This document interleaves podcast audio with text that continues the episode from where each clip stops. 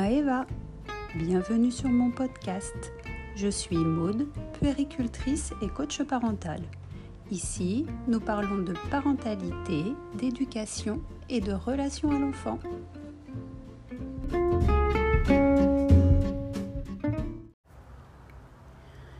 Petit ange, il faut que tu manges.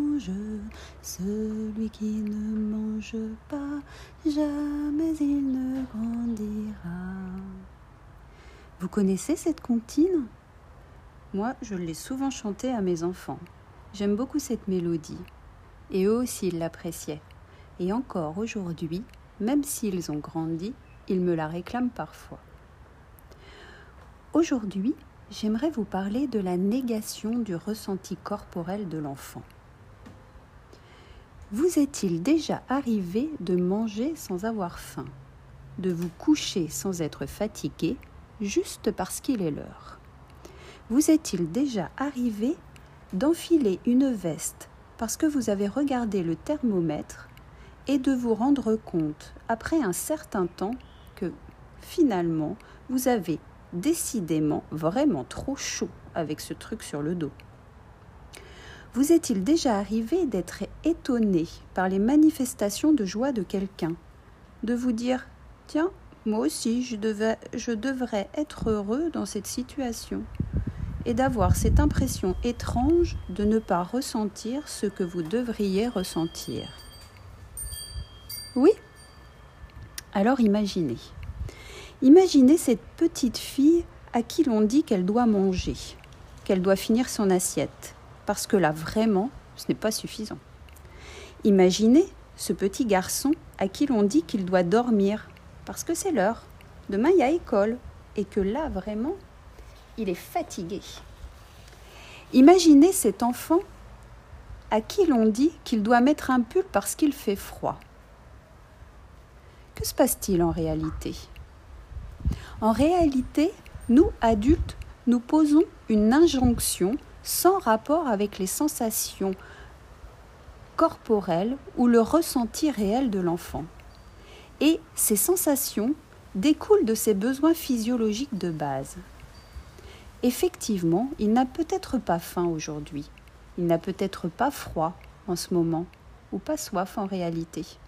Et nous, nous lui passons le message qu'il doit avoir faim qu'il devrait avoir soif, ou bien que vraiment là il est fatigué.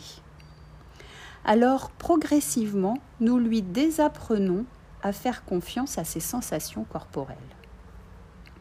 Comment en, arrive-t-on là? Eh bien, peut-être qu'on ne lui a pas posé la question, ou peut-être qu'on n'a pas entendu la réponse. Pourquoi fait-on cela? Peut-être que nous avons peur, Peur qu'il ne dorme pas assez, peur qu'il ne mange pas assez. Peut-être que nous répondons à une norme sociale.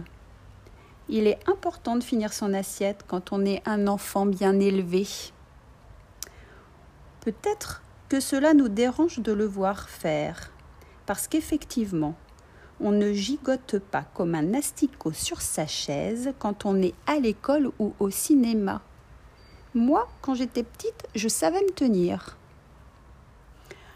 Alors, il peut y avoir une multitude de pourquoi. Pourquoi nous posons ces injonctions à notre enfant? Et c'est là qu'il est intéressant de pousser l'exploration si nous voulons changer notre façon de faire. Mais avant cela, la première étape est d'ouvrir les yeux sur les conséquences possibles de ces petites phrases anodines. Mais non, il fait pas froid. Allez, finis ton assiette. C'est bon, tu es fatigué, dors maintenant.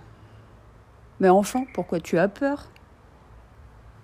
Dodo, l'enfant do, l'enfant dormira bien vite. Dodo, l'enfant do, L'enfant dormira bientôt. Bonne nuit.